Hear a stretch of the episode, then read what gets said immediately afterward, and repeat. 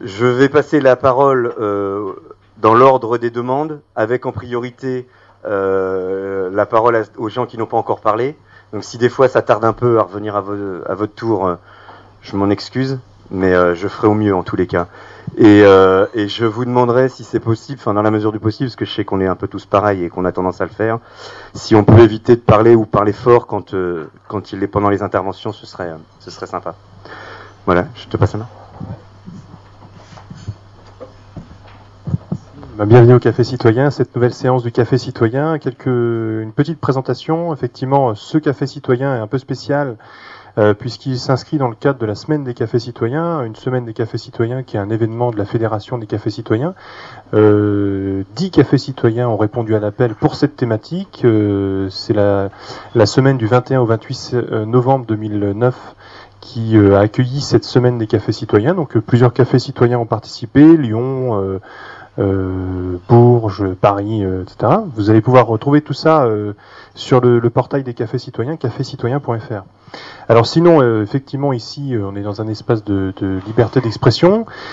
Qui dit liberté dit contrainte également. Donc pour avoir cette liberté d'expression, il nous faut respecter quelques contraintes. Alors premièrement, si vous voulez prendre la parole, il faut la demander à l'animateur. Ce sera Bruno aujourd'hui. Deuxièmement, ici, on n'est pas en train de faire du prosélytisme pour un quelconque parti politique ou une, religion ou une association. On est là pour s'exprimer en tant que citoyen. Ça ne veut pas forcément dire que euh, vous n'aurez pas de que vous laissez aux oubliettes vos convictions. Bien au contraire, ça veut tout simplement dire que vous allez pouvoir les exprimer avec vos propres mots et sans faire l'apologie d'une structure quelconque. Et puis, bien évidemment, euh, quand il y a des spécialistes, on leur demande de nous éclairer sur des points techniques.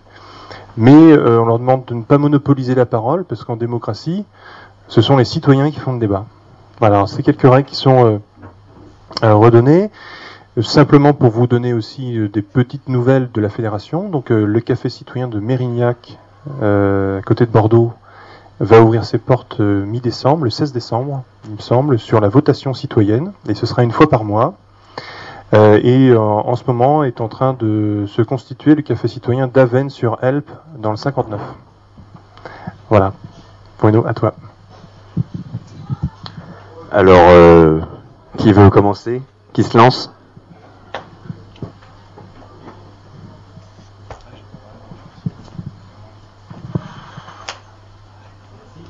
Bah,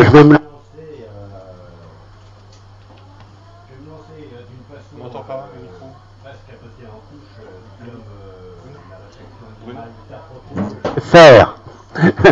je veux dire par là que euh, le commun de chacun d'entre nous a sa part de responsabilité, mais il y a euh, une responsabilité euh, des gouvernants qui est indiscutable et des affairistes.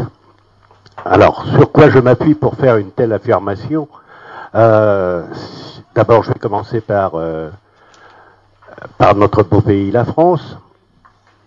Hein, euh, C'est illustré par un fait euh, qui nous a été rapporté au journal télévisé de cette semaine.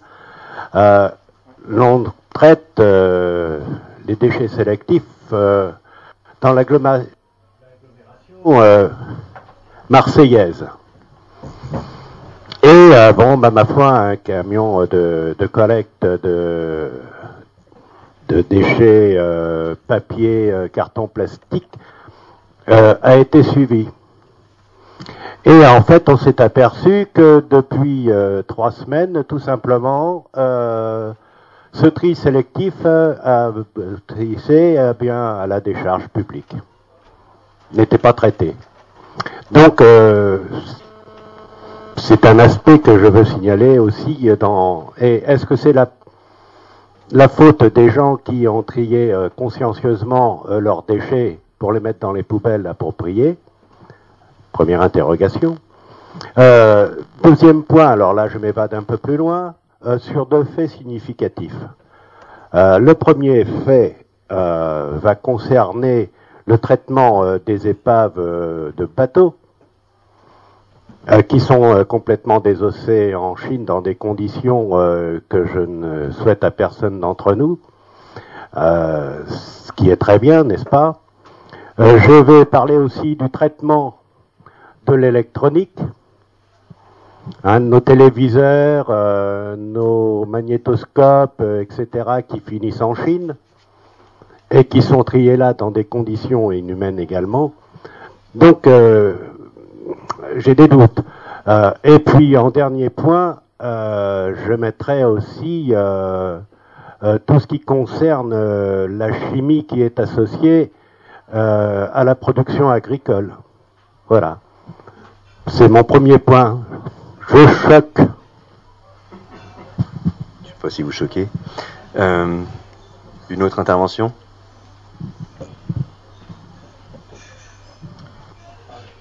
Je vais simplement. Tiens, on va changer de pile parce que. C'est pas. Euh, on n'enlève pas.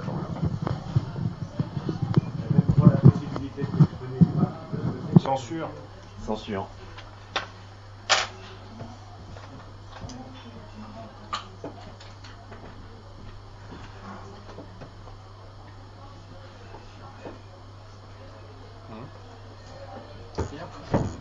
C'est pire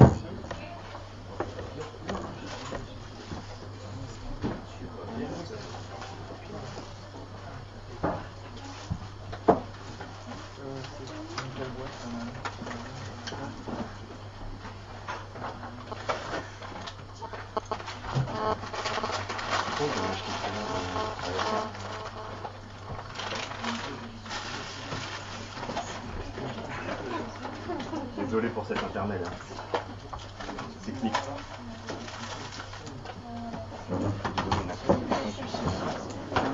Celle-là, j'essaie celle-là.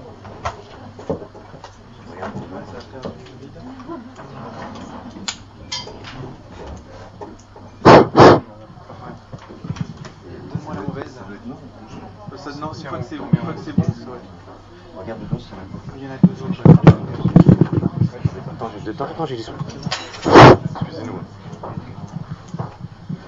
Donc euh, ben, ça a permis à quelques-uns d'arriver. Donc je dis que je vais prolonger, ce constat parce que d'abord il faut partir d'un constat. Euh, donc euh, moi je vois qu'effectivement, je vais faire le, non pas par le menu, mais dire un certain nombre de choses de ce que nous allons léguer, je dirais, et ce dans quoi nous sommes aujourd'hui. Donc nous sommes dans une société qui est archi polluée. La terre, la mer, les airs, tout est archi pollué.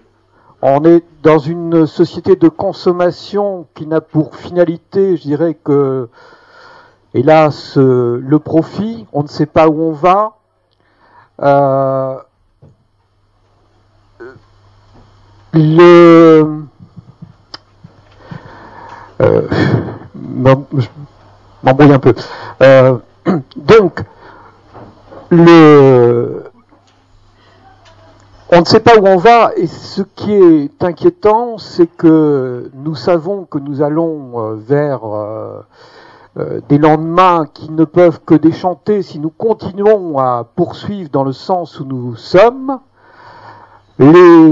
Pour rester en France, notre pays depuis euh, des dizaines d'années, tous les gouvernants, toutes partis politiques confondus, je dirais, ont choisi l'irresponsabilité, la fuite en avant par rapport à la responsabilité. Euh, Qu'aujourd'hui encore, euh, malgré quelques timides tentatives de certains pays, on continue dans la même voie. Donc, euh, on peut ajouter également que euh, on pourrait ajouter plein d'autres choses. Je vais me limiter pour le moment à, à ce constat, je dirais accablant, euh, c'est-à-dire qu'on lègue, nous sommes et nous léguons à nos enfants une société faite d'irresponsabilité, une société qui devient peu à peu invivable, qui exclut, puisqu'une grande partie des gens qui euh, n'ont pas la chance de pouvoir, euh, je dirais, être debout, euh, sont condamnés à subir les à subir, je dirais, la volonté de la classe dominante qui ne voit ne voit ou n'a d'intérêt que ses propres avantages. Euh, par ailleurs, je pense que nous ne sommes pas en démocratie et que le, tout ce qu'on nous propose n'aboutira, ne peut aboutir, je dirais, à pas grand-chose d'intéressant. Voilà, je dirais, je ne fais qu'un constat très partiel et peut-être un petit peu mauvais. Pas partial. Personnel tout au moins.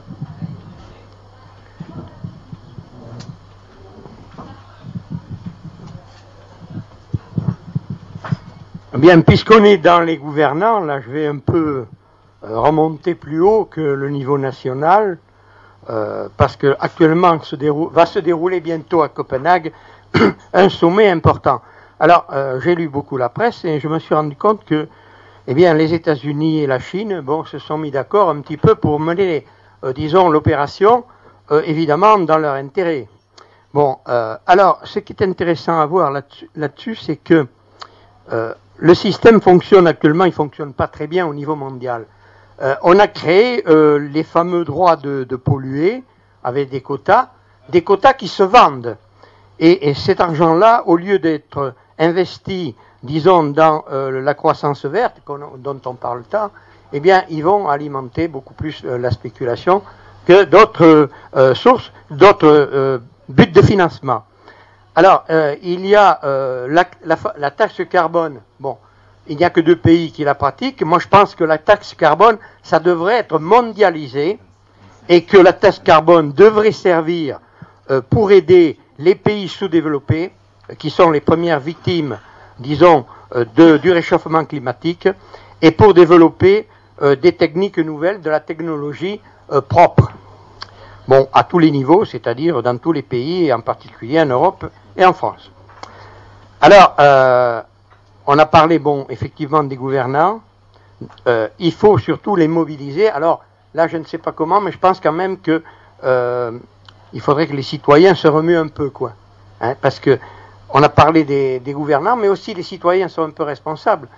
que n'avons-nous fait lorsque nous avons été nous-mêmes les responsables du déplacement de la pollution?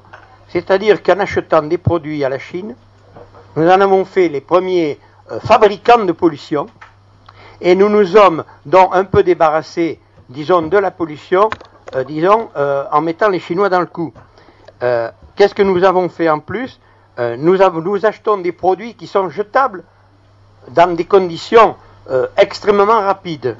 J'ai discuté avec un, électricien qui travaillait chez moi, et on parlait de, matériel, il me disait, vous savez maintenant, c'est fait pour durer 5 ans. Alors c'est quand même un véritable scandale, ça. C'est-à-dire que le jour où on fera des produits durables, eh bien on aura beaucoup moins de déchets, on aura beaucoup moins de problèmes. Donc nous sommes un peu responsables aussi de tout ça. Alors changer nos mentalités, ça c'est important. Comment changer nos mentalités? Nous sommes à la croisée des chemins, euh, nous avons pris des mauvaises habitudes, alors que faut-il faire? Eh bien moi je dis qu'il faut repartir à zéro et il faut reprendre à la base, c'est-à-dire à partir des jeunes.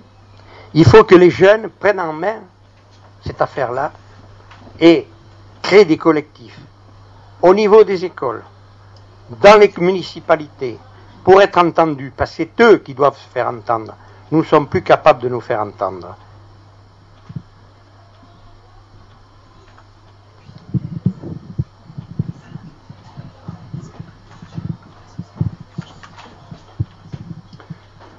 Euh, sans remettre en cause tout ce qui a été dit avant, parce que j'adhère plutôt euh, à ce qui a pu être dit avant, euh, je voudrais faire remarquer quand même que le crime n'est pas certain. on est en train de, supposer qu'on va, qu'il va y avoir un crime dans quelques années, et on est en train de se poser la question en sommes-nous responsables?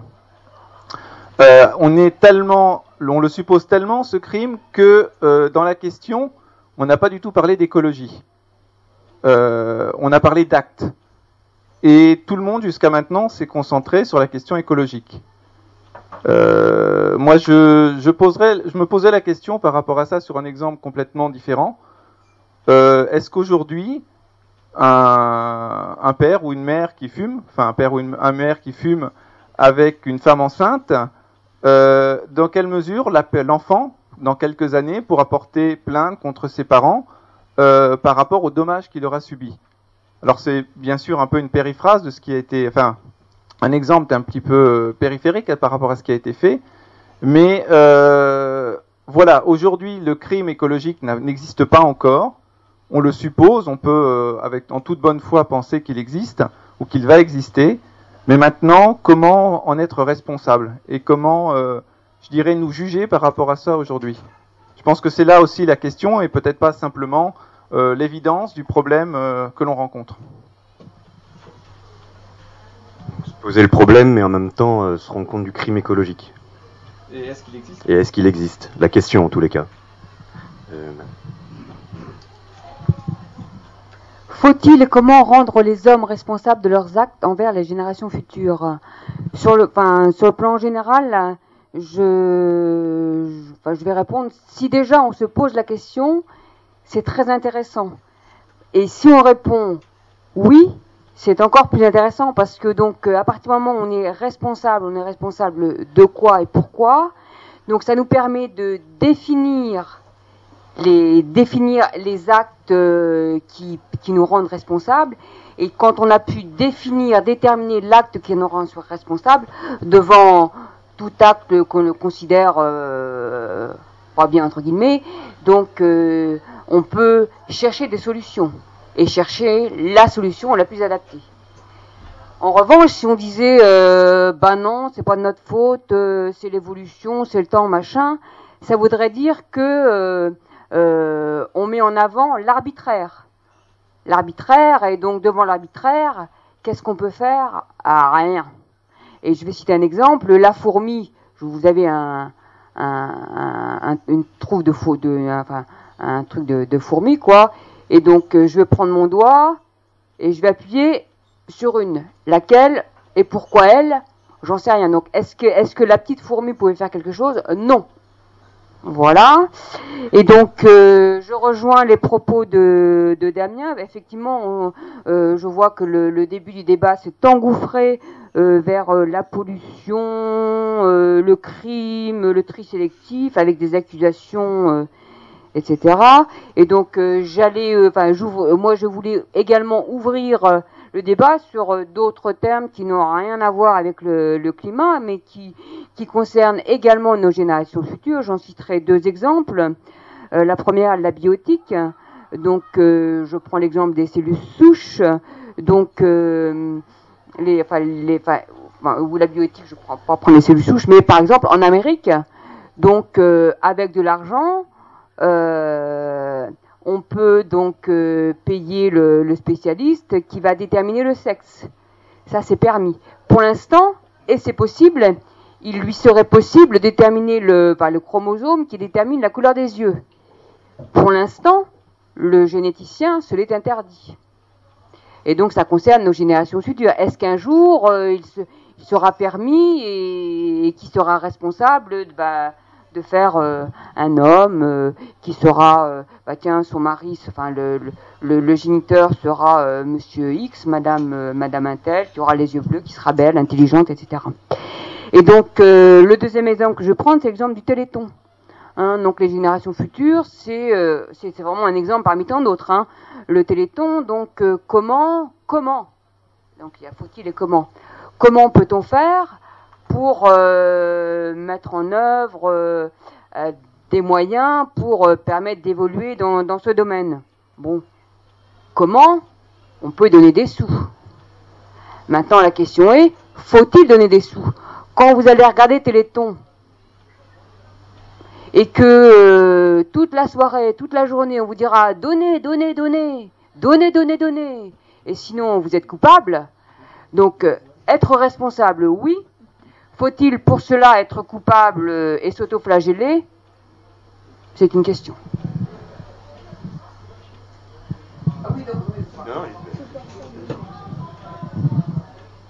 Et donc, euh, et après, donc, je terminerai par euh, les hommes qui c'est, c'est nous. Et donc, moi, je m'appelle Isabelle, je fais partie des hommes. Et donc, qu'est-ce que je peux, à mon tout petit niveau, euh, faire euh, pour euh, éviter de, faire des actes qui seraient nocifs envers ma génération future? Je peux, oui, je peux en faire. Est-ce que, je peux- est-ce que je peux tout faire? Non. Est-ce que je suis parfaite? Est-ce que mes actes sont parfaits? Non.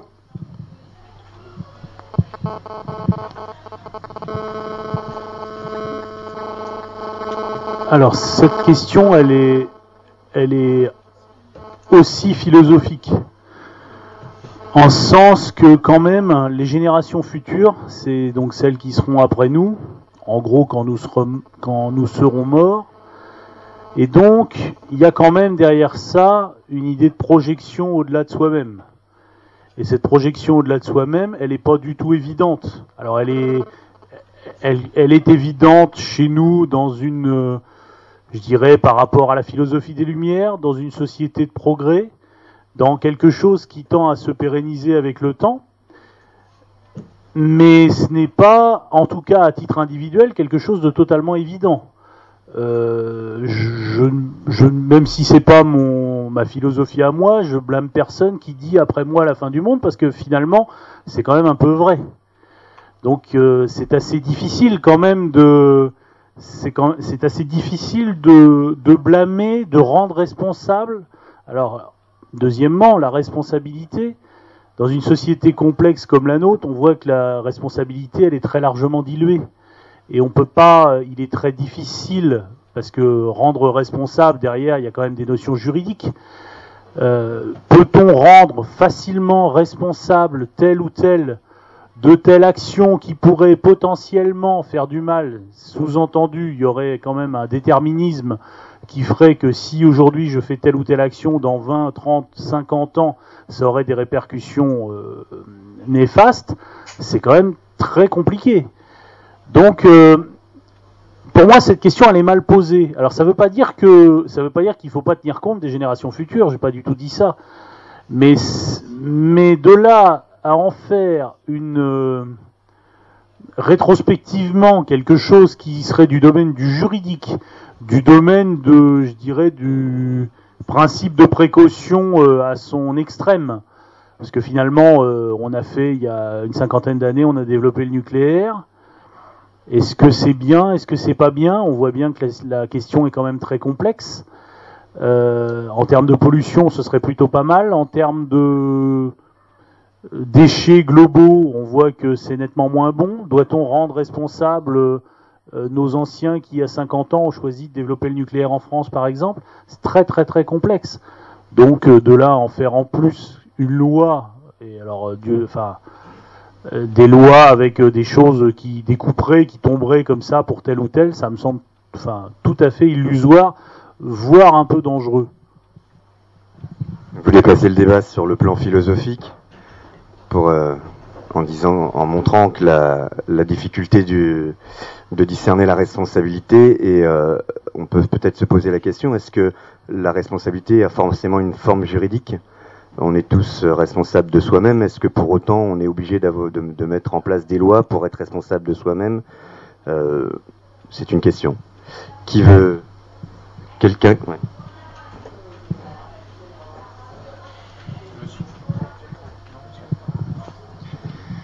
Alors, euh, il y a aujourd'hui une sorte de pression euh, médiatique et politique qui nous fait euh, prendre conscience, même plus que ça, je, pense que ça joue avec la peur, qu'on ressent quand même de plus en plus, sur notre responsabilité individuelle à l'égard justement de l'environnement.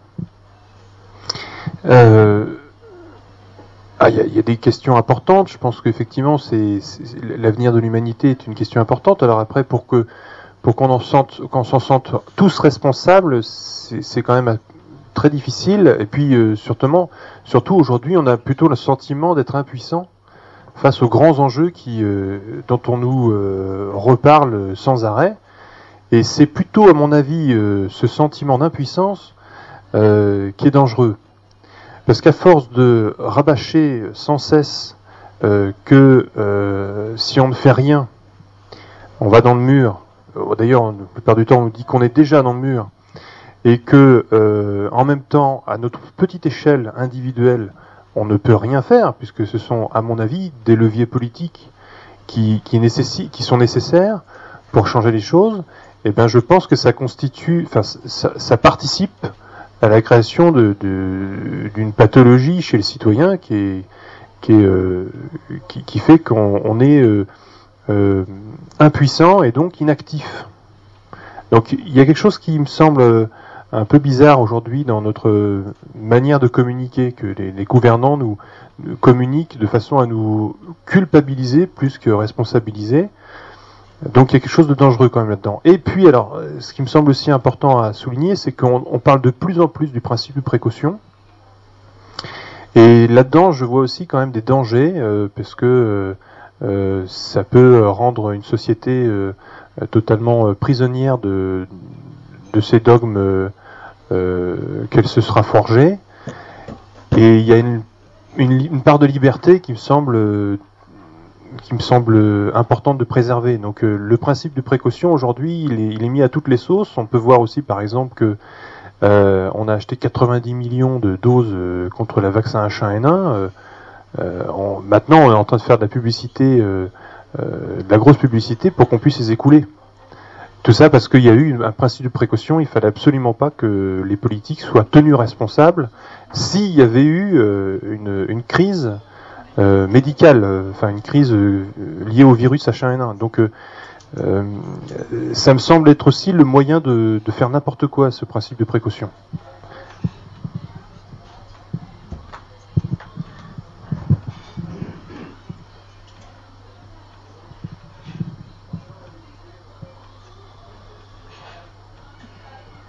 Le sujet est trop vaste et trop complexe. En deux heures de temps, même quatre heures, puisqu'on a déjà travaillé mercredi dernier, ça paraît extrêmement difficile. Euh, je me souviens que euh, personnellement, je suis fils de paysan, des, réactions qui étaient assez naturelles, euh, qui étaient acquises par, le, par la culture familiale, ont été remises en route à la faveur des événements 68. Là, il y a tout un courant qui s'est qui s'est développé. C'était, moi, j'ai connu ça à partir de Charlie Hebdo. D'ailleurs, il y a un des, auteurs d'articles de Charlie Hebdo qui s'est dissocié pour créer sa propre organisation et il a sorti la revue qui s'appelle La Gueule ouverte. Hein, C'était très évocateur. Allons-nous crever la gueule ouverte Et puis il y avait des illustrations. Il y en a une qui m'a beaucoup marqué où on voyait euh, quelques survivants sur la planète et qui qui, qui évoquait le qui évoquait le passé quoi. Bon et, depuis euh, on se rend compte que l'idée a progressé, mais avec une extrême lenteur dans les esprits, parce que maintenant ça commence à entrer dans la, conscience collective. Alors si je compte, c'était dans les années 70, à peu près 40 ans pour que l'idée fasse son chemin. Donc faut, faut, faut même pas désespérer. Euh, et alors, euh, quelque chose qui me, qui me frappe beaucoup aussi, c'est que ici on a posé le problème sur le plan purement matériel, donc euh, aussi euh, ça évoque les, responsabilités de la science, qui doit encore énormément progresser dans la connaissance de la matière et dans l'utilisation de la matière. On a développé les aspects philosophiques, mais euh, il y a un, aspect qu'on qu semble oublier complètement, c'est l'aspect spirituel. L'homme, enfin à mon sens, l'homme est corps, âme et esprit. Et je plaide pas du tout particulièrement pour une religion en disant ça. Ça n'a rien à voir. Euh, j'ai vu un film il y a quelques, mois que certains parmi vous ont, peut-être vu, qui était, assez, un très beau témoignage d'équilibre dans la nature. C'était un film qui durait, qui durait 2h10. Le long silence. On voyait des chartreux dans les environs de Grenoble qui vivaient ensemble, en harmonie, en magnifique, harmonique à la nature.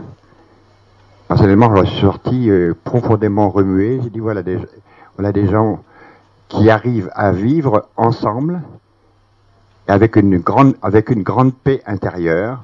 Ce qui ne veut pas dire qu'il n'y a pas des difficultés, etc., mais qui, réussissent parce qu'ils ont développé une, une, vie spirituelle intense. Euh, je vois encore un autre exemple que j'ai vu cette semaine dans le journal, c'était mercredi, c'était un Algérien, exactement un Kabyle, euh, qui est venu ici en France il y a pas mal d'années, en Ariège. Il était sur, il a acquis une ferme avec un terrain très ingrat.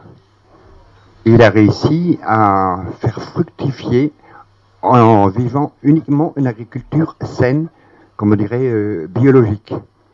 Certains le connaissent probablement ici parmi vous, il s'appelle Pierre Rabhi. Il a lancé un mouvement qui, émeut un certain nombre de gens et qui, les sollicite et qui les engage. Voilà, c'est un, enrichissement de la réflexion, si vous, voulez. Pour aller, un peu, aller dans ce sens, il y a aussi un film euh, qui est sorti l'année dernière euh, sur la difficulté de l'homme à, se, à avoir une cohésion avec la nature et une recherche de spiritualité. euh, c'est le film de Sean Penn dont le nom m'écharpe. Je sais plus, mais qui est un très beau film aussi.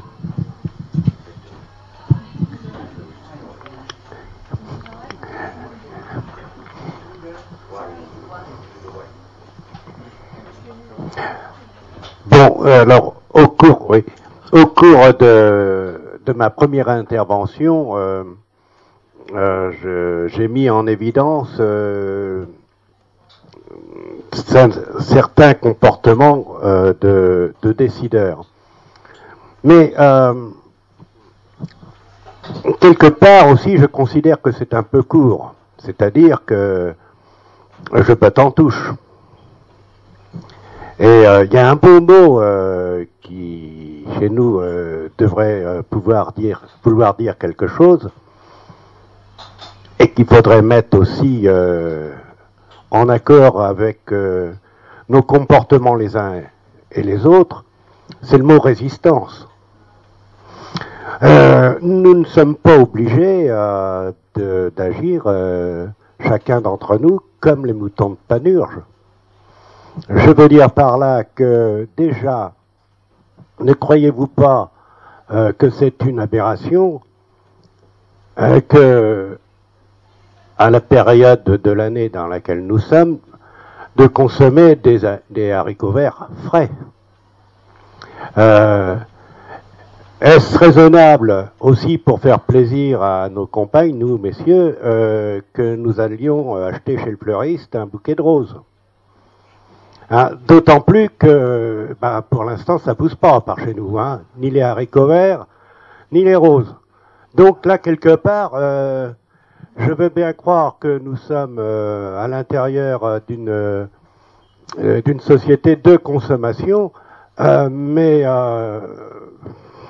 nous avons aussi le pouvoir de dire non.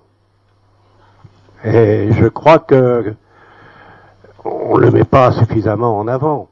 On va commencer à revenir un petit peu sur certains comportements, notamment avec les manufactures euh, à l'extérieur, et on commence à entrevoir, à redécouvrir les productions locales.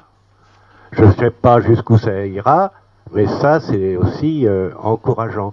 Je veux dire que par là, donc, euh, pour en revenir à la question posée, moi je c'est vrai qu'elle peut prêter un peu à confusion dans sa rédaction, mais nous avons aussi, nous, chacun d'entre nous, notre part de responsabilité, euh, notamment, euh, comme je le mettais en évidence sur deux faits, euh, dans notre façon euh, de consommer, qui peut être aussi à revoir.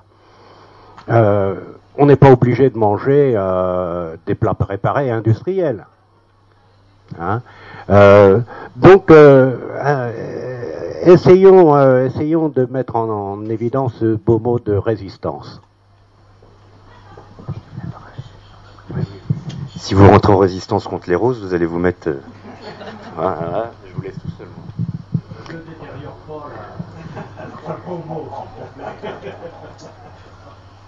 Alors, euh, en parlant des générations futures, euh, il y a une génération future qui est déjà euh, là. Moi, je pense qu'il y en a une qui existe, qui est celle qui est à l'école. hein.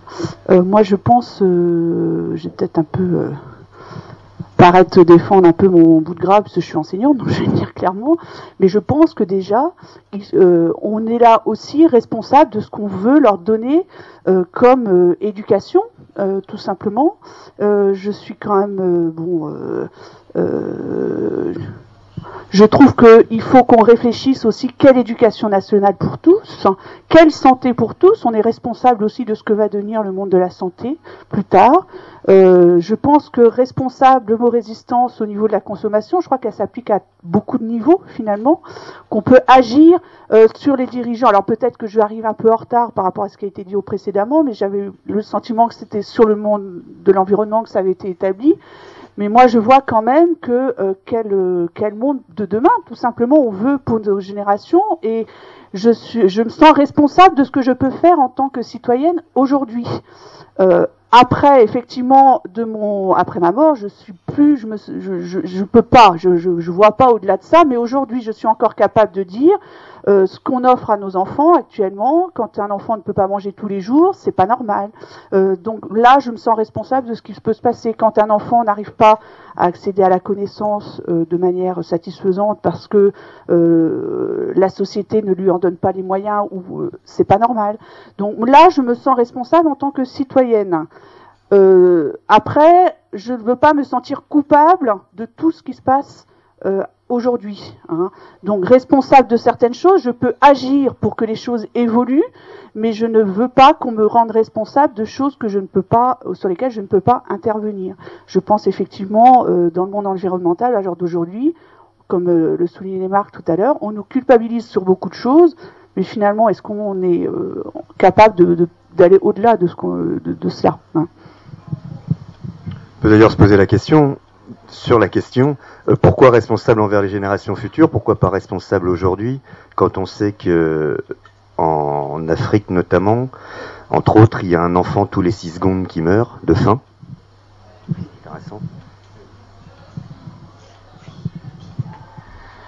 Euh, oui, donc moi je rejoins un peu ce qui vient d'être dit euh, au niveau éducation. je pense que pour que les générations futures euh, puissent agir euh, euh, dans les meilleures conditions possibles et puissent vivre dans peut-être dans des conditions acceptables, il faut auparavant les éduquer, soit dans le cadre du système scolaire ou bien dans le, dans le cadre familial, pour les, leur faire comprendre. alors pour ce qui concerne l'environnement, pour faire comprendre euh, bah, euh, l'existence de la nature, l'enjeu de la nature, et puis euh, ce que peut apporter aussi la nature à l'homme. je crois qu'il faut aussi, alors c'est peut-être utopique ce que je dis, mais je pense que c'est sont des valeurs qui sont transgénérationnelles et puis qui pourront, si elles sont bien transmises, être être facteur de, de, meilleures conditions de vie dans la société, c'est des valeurs de, euh, de respect, de, de, partage, de générosité, d'honnêteté.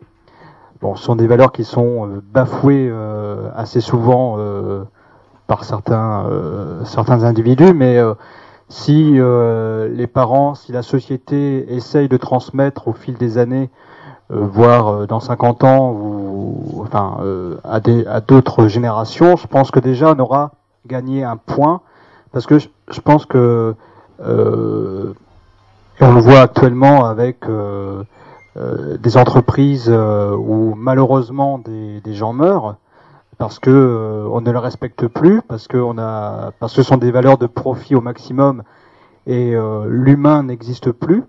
Donc je pense qu'il faudra retrouver et c'est pour ça que l'éducation est importante, euh, retrouver cette part d'humain dans la société, parce que euh, on n'est pas qu'un seul, on est plusieurs. Et pour être plusieurs, ben, il faut pouvoir euh, parler, il faut pouvoir dialoguer. Euh, c'est pas seulement en restant devant Internet, euh, devant euh, un ordinateur qu'on pourra faire avancer ces, ces valeurs-là, même si c'est peut être un, un outil. En ce qui concerne le principe de précaution, je, je voulais simplement faire une petite remarque.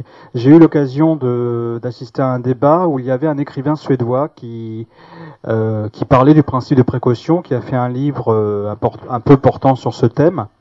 Et il disait euh, que en Suède, on, est, on, était, on avait construit, donc on- ils sont à euh, beaucoup plus euh, avant nous dans l'application du principe de précaution. Et malheureusement, ça a pour elle, c'était un peu le revers de la médaille, c'est-à-dire que euh, elle avait peur que, euh, à force d'imposer euh, à chaque fois ce principe de précaution, que les individus n'aient plus la liberté de choisir ou d'agir.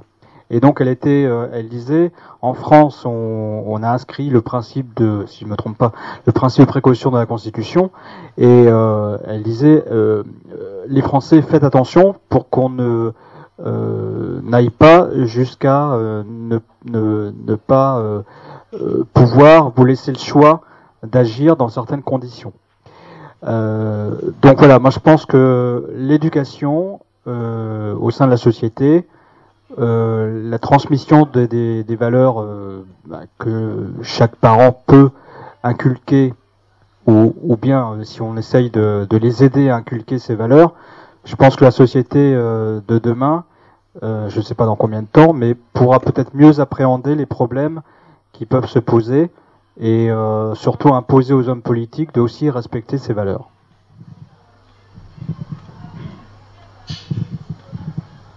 Alors, pour revenir à ce que disait euh, monsieur là-bas dans son alcôve, le crime est-il certain?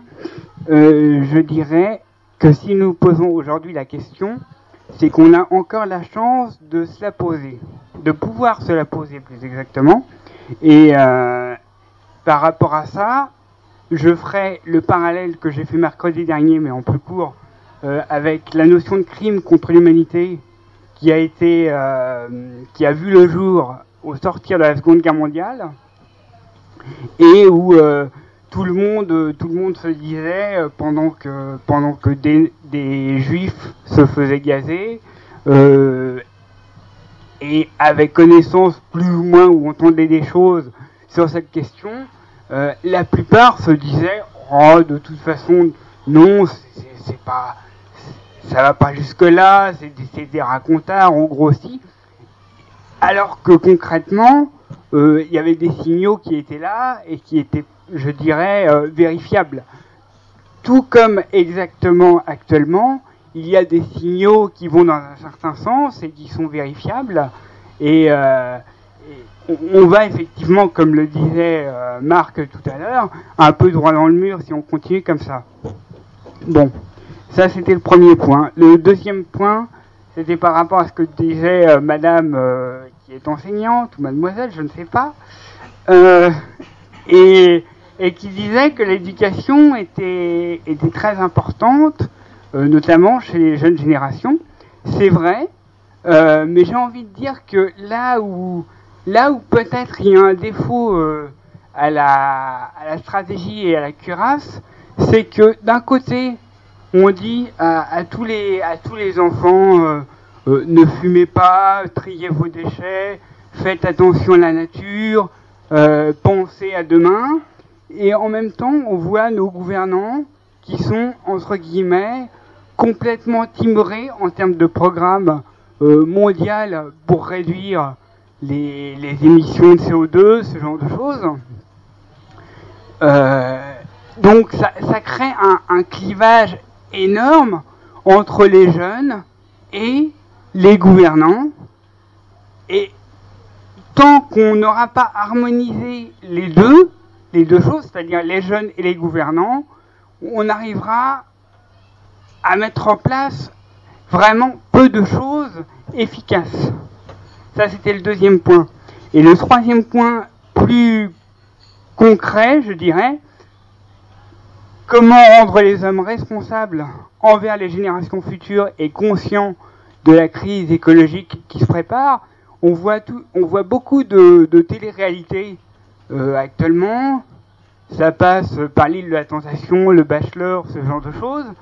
Euh, si au lieu de que ce soit l'île de la tentation, on faisait, euh, eh ben, on polluait sciemment mais à haut degré, très haut degré, un, petit endroit très restreint, et qu'on fasse passer euh, les gens, un groupe de gens, on les fait passer 15 jours dans ce petit endroit très pollué et qui ressemblerait certainement à, à ce qu'est la planète par rapport à, euh, à ce que se- serait la planète, pardon, par rapport aux perspectives qu'on fait actuellement du futur, euh, ça pourrait avoir une incidence euh, pédagogique et éducative certaine, à mon avis. Surtout s'il y a des millions de téléspectateurs qui regardent en plus.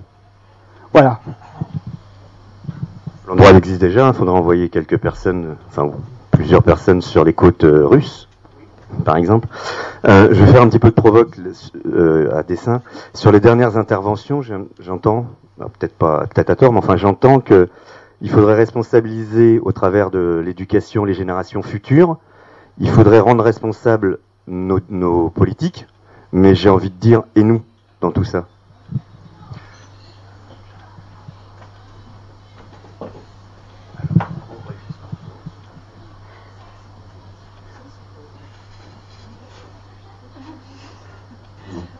Oui, on peut se poser la question euh, fondamentale euh, pourquoi on a du mal à changer les mentalités, les comportements?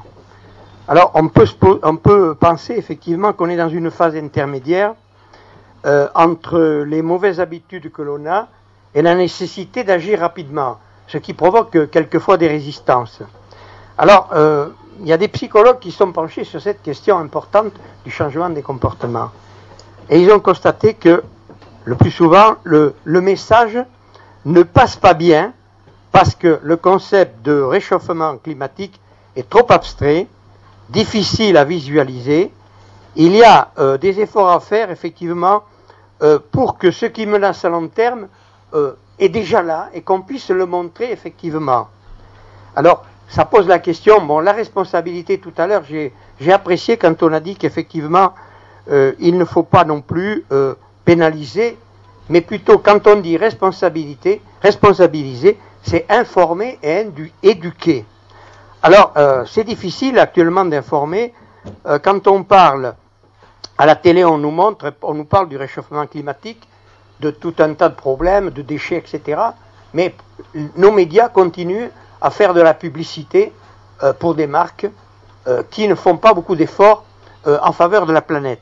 Alors là, il y a une contradiction flagrante. Donc effectivement, le message ne passe pas forcément bien. D'autre part, euh, tout à l'heure, Marc a parlé du problème, on veut faire peur. Bon, est-ce que c'est raisonnable de vouloir faire peur? Est-ce que ce ne serait pas plus raisonnable de définir des objectifs réalistes de croissance euh, qu'on pourrait faire accepter euh, et qui se baseraient sur l'innovation et la recherche pour obtenir effectivement des gains substantiels? Alors ces gains substantiels, on peut les, apprécier déjà au niveau local. Il suffit simplement de voir que par exemple, si on développe les transports en commun, ben, on aura des gains de temps, on aura des gains d'argent, on aura des gains de convivialité, et puis euh, on pourra effectivement prendre le problème plus à corps, près de nous, de proximité. Si on n'agit pas dans la proximité, comment voulez-vous qu'on puisse agir au niveau mondial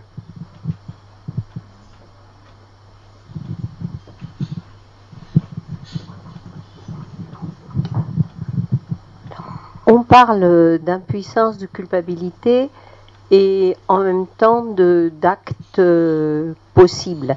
Or, euh, je trouve qu'il est très difficile, à mon point de vue,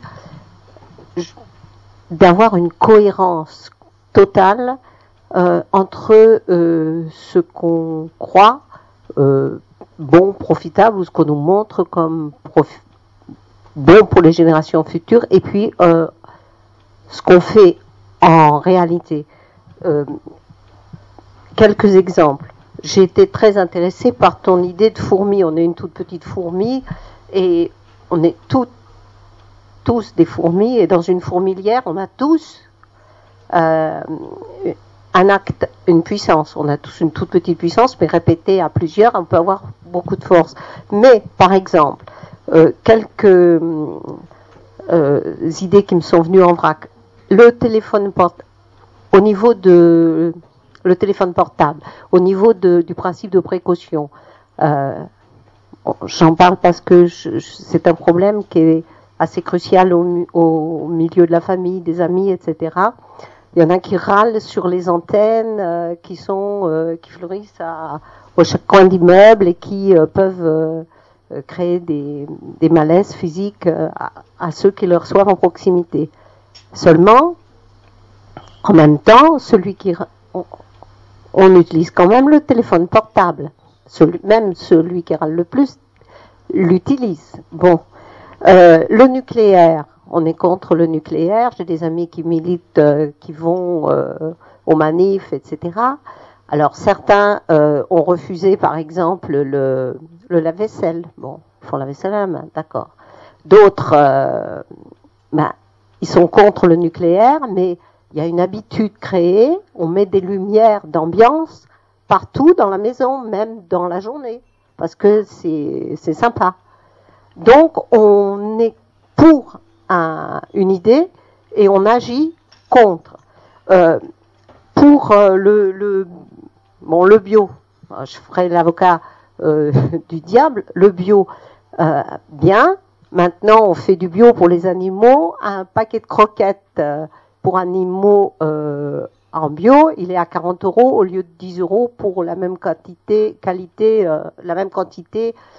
bon, j'aime mon chien, mais comme tu disais tout à l'heure, quand tu sais qu'on crève de faim en Afrique, euh, est-ce que je préfère envoyer euh, de l'argent à Action contre la faim ou euh, mettre 40, 40 euros pour mon chien parce que j'ai l'idée que bio c'est bien. donc les valeurs, on les, a, on y pense, mais comment est-ce que en tant que fourmi on les applique? Et en fait aussi, par exemple, je crois qu'à l'école, il y a eu énormément de progrès. On fait euh, le tri avec les enfants. Les gosses vont tous maintenant avec leur instinct dans la campagne ramasser les déchets. Il y a une journée, ils sont sensibilisés. Je vais, je ne pollue plus, etc.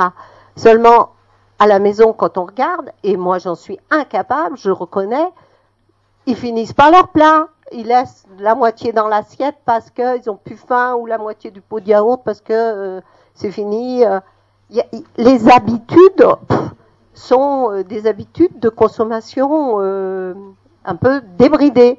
Et qu'est-ce que je peux faire? Eh ben, je trouve que l'homme est faible parce que nos beaux principes, euh, au bout du compte, on les applique. bon, alors on a la chance effectivement de se poser la question, mais et puis de s'y intéresser. De plus en plus, les médias, c'est pareil. Ils font euh, de la publicité, mais ils font aussi de plus en plus d'infos, exactement. Seulement, voilà, où est la cohérence dans tout ça Moi. Pas facile.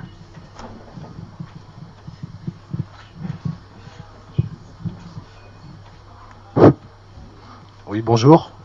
Euh, ben, moi, je vais peut-être choquer certains, parce que tant pis.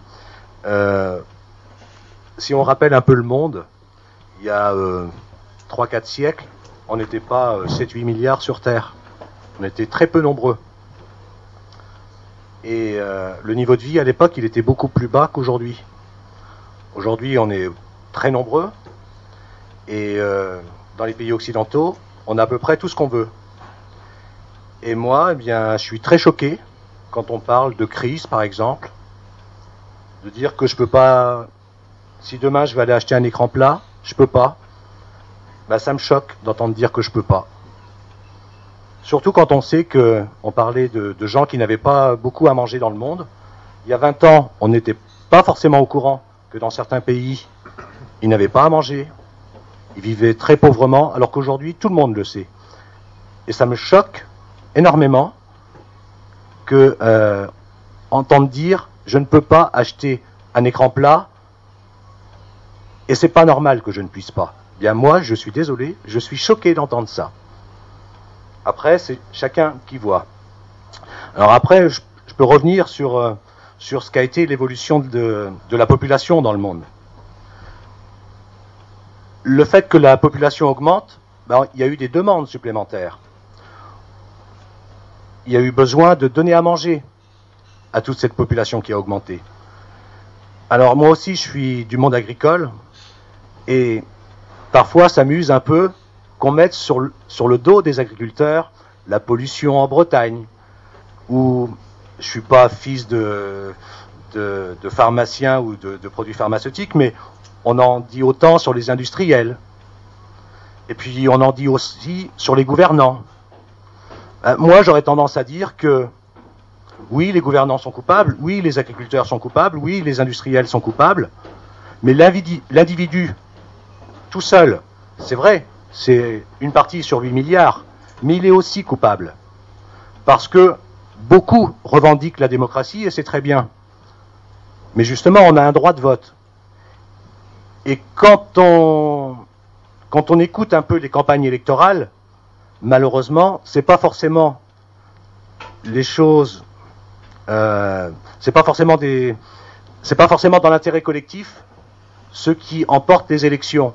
Sans en partie, euh, on s'aperçoit que dès qu'on commence à parler d'écologie sans aller euh, très loin dans le, dans le domaine, immédiatement la personne est pratiquement président de la République avant même les élections. Et moi, ça me choque.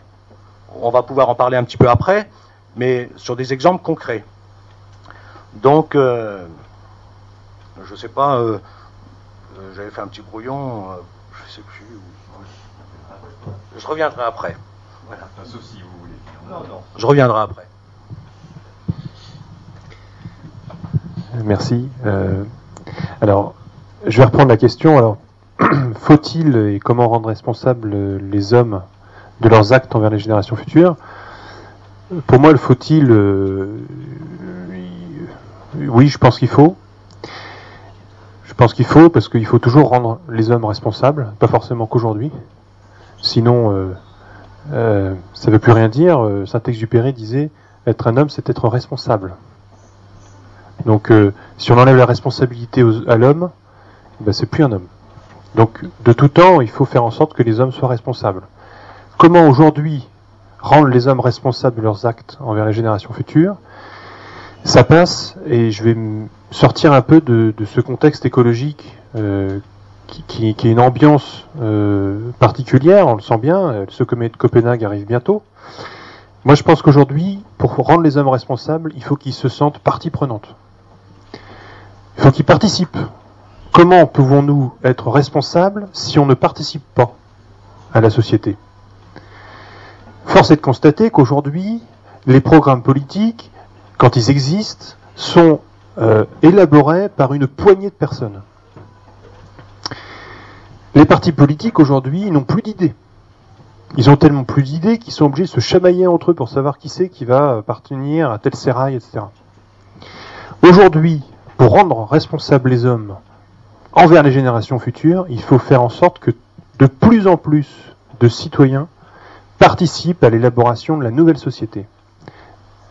Et comme on participe, on se sentira responsable. Aujourd'hui, et ça, va résoudre le problème de la schizophrénie du citoyen aujourd'hui, on est schizophrène parce que, un, on nous rabâche des idées, des idéaux, des, choses qu'il faut faire, des choses qu'il ne faut pas faire, et on nous met dans l'incapacité de, de- de les réaliser.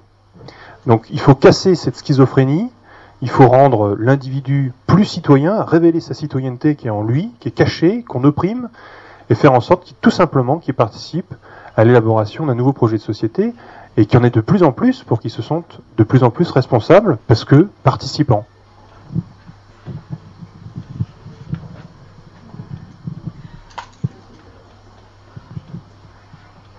Bah, merci beaucoup. Moi, je, je, je, je suis euh, tout à fait d'accord avec ce que vient de dire euh, mon, mon prédécesseur, mais moi, je vais refaire un petit peu d'histoire parce que j'ai j'ai essayé d'étudier un petit peu. Je connaissais absolument pas la Révolution française. Et d'ailleurs, je connaissais absolument pas du tout l'histoire.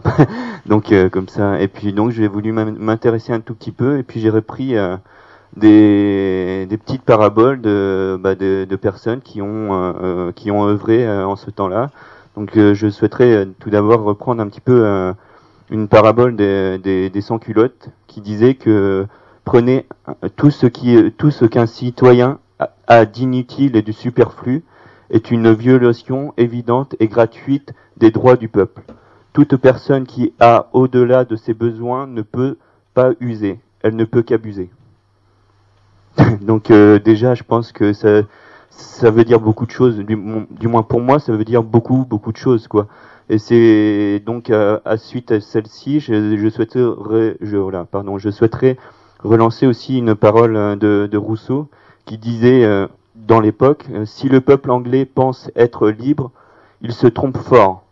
Il ne, il ne l'est que durant les élections des membres du Parlement. Sitôt qu'ils sont élus, il est esclave, il n'est rien. Donc euh, moi, bah, c'est un petit peu le sentiment que j'ai euh, aujourd'hui. Euh, pour moi, l'élection n'est qu'une qu'une petite une petite parenthèse où le peuple se sent tout tout retrouve tous ses droits, il a le, sentiment d'être entendu et pour moi, c'est juste une illusion, quoi. c'est juste une illusion. Et d'ailleurs, je vais reprendre justement. Je suis désolé, j'aime beaucoup.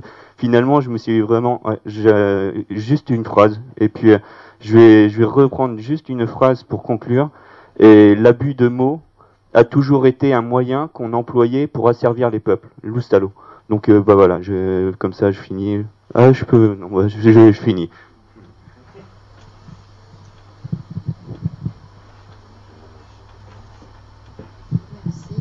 Alors, euh, je pense que je suis plutôt positive et, et, optimiste. Donc, je pense que vous dites tout, tous euh, motivation, responsabilité et tout ça, et j'ai l'impression que finalement, on ne peut l'avoir que quand on aura peut-être une conscientisation collective de notre propre mortalité. Et vous voyez ce que je veux dire Les gens, tu le disais fort bien, on a tué des juifs, on le savait, mais on ne le visualisait pas. On est des sortes d'abstractions en permanence. J'ai l'habitude d'aborder les individus, et surtout quand ils sont proches de la mort. Et, et pour être motivé, il faut qu'on sache que c'est important. Et qu'est-ce qui est important de notre vie? C'est la mort. C'est-à-dire que quand un individu sait qu'il va mourir, il dit toujours je vais faire ci, je vais faire ça, puis il ne le fait jamais. Par contre, certains philosophes ou beaucoup d'écrivains aussi ont dit, si tous les jours en se levant à 7 heures du matin, on sait que dans deux heures on peut mourir, on modifie complètement sa vie. Donc je pense qu'on n'a pas encore les zones d'alerte suffisantes de, mortalité pour que les individus changent leur comportement. Mais je suis sûr qu'on l'aura. Mais il nous faut beaucoup de morts. Et quand il y aura beaucoup de morts, et moi je trouve ça, ça, vous paraît bizarre et choquant, mais quand ils seront là, je vous assure qu'on sera tous dans la rue et il y aura ce qu'on appelle, pour moi, une très grande révolution. Je l'attends. Je prépare mon fils.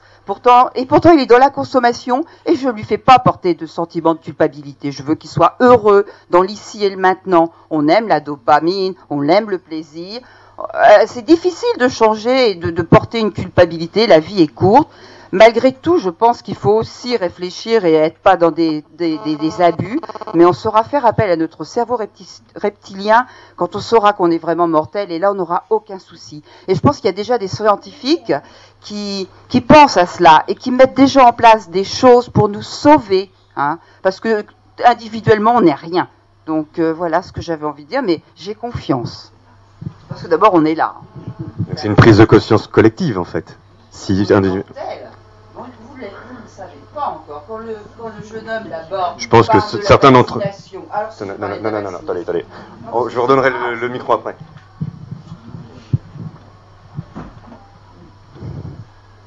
Bon, tu as sans doute réservé une, une place euh, au cimetière, euh, parce que tu es ici consciente. Alors, euh, je, je, reviens tout de même euh, avec obstination sur ce que j'ai déjà dit tout à l'heure, en, en, partie au moins. Euh, je pense au mot de Malraux, c'était dans les années 50 même, hein, disait le 21e siècle sera spirituel ou ne sera pas. Je crois que l'interrogation, elle est posée essentiellement de ce côté-là. Alors, euh, à chacun de méditer sur le thème s'il le veut. Euh, et puis aussi, euh, sans être désespéré, euh, négatif et prendre une corde pour les suicider, ou un poison, je, enfin les poisons ils manquent pas. Hein. Euh, j'ai lu euh, il n'y a pas tellement longtemps un bouquin qui est fait par un naturopathe qui s'appelle Antoine Bécharlaini, euh, Les nutriments anti-âge. Il signale entre autres choses qu'avec le développement de l'industrie chimique, nous sommes en contact dans notre monde actuellement avec plus de 20 000 produits chimiques qui, polluent tout, aussi bien notre alimentation que l'environnement, etc. Et il signale aussi que au Japon, actuellement, le, le produit qui a le, le plus grand succès, c'est pas le ginseng, pour donner le, tonus, le dynamisme, tout ça, c'est la chlorella. C'est un, c'est une algue qui a pour euh, pour effet heureux de détoxiquer l'organisme. Alors il faut prendre, il faut faire une cure de chlorella, faut au minimum deux ans avant de vraiment de, de bien nettoyer l'organisme. Alors à bon entendeur, à bon entendeur, salut. Conseil euh, d'herbologue. Oui, je, je, voulais juste, euh, juste rajouter un mot sur ce que disait Madame en face de moi. Euh, c'est vrai qu'on vit dans une société euh, de, de l'instant, c'est-à-dire euh, les éternels immortels. Et effectivement, toute notre société est axée sur le fait de, de tirer un trait sur, sur la mort, sur la vieillesse, sur, sur la maladie, enfin tout ce qui est en rapport avec la souffrance euh, dès qu'on souffre un petit peu, il faut prendre des cachets ou faire des piqûres pour que on ne, on ne sente on, sente le moins possible la souffrance et la douleur. Or, euh, je parle de la souffrance physique parce que justement, euh, euh, par expérience, je sais que quand euh, la souffrance physique est amoindrie, c'est la souffrance morale qui est d'autant plus, d'autant plus présente. Voilà, donc, et c'est vrai que beaucoup de mots que nous rencontrons actuellement viennent, viennent de là, je pense. Enfin, c'était un aparté.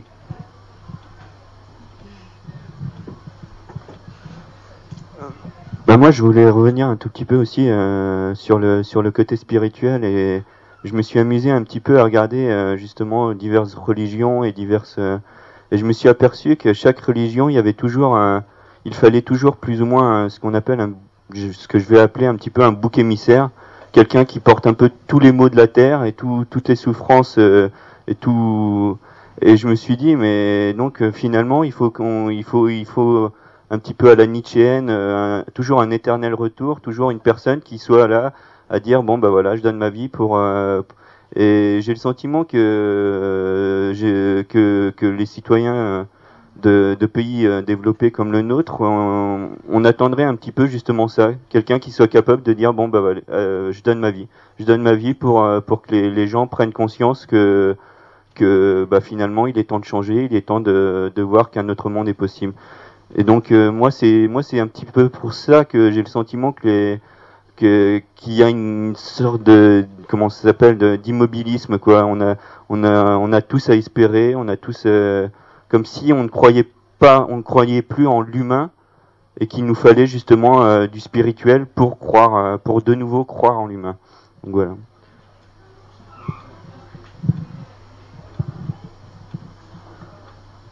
Moi, jusqu'à présent, j'entends beaucoup de concepts, mais je sais pas si on est vraiment dans, on n'est pas un peu dans le rêve là, parce que quand même, la responsabilité, elle est à plein de niveaux. La responsabilité, elle peut être individuelle, elle peut être envers sa famille, elle peut être envers la société, elle peut être envers le monde. Et les niveaux de responsabilité sont antinomiques. Je vais vous prendre un exemple. Vous êtes euh, ouvrier métallurgiste, vous polluez toute la journée, vous gagnez le SMIC. Vous pouvez choisir de plus polluer, mais de mettre vos enfants à la rue. Vous aurez pu polluer. Grosso modo, vous aurez fait un geste de responsabilité, entre guillemets, vis-à-vis du grand tout, mais vos enfants, ils sont à la rue.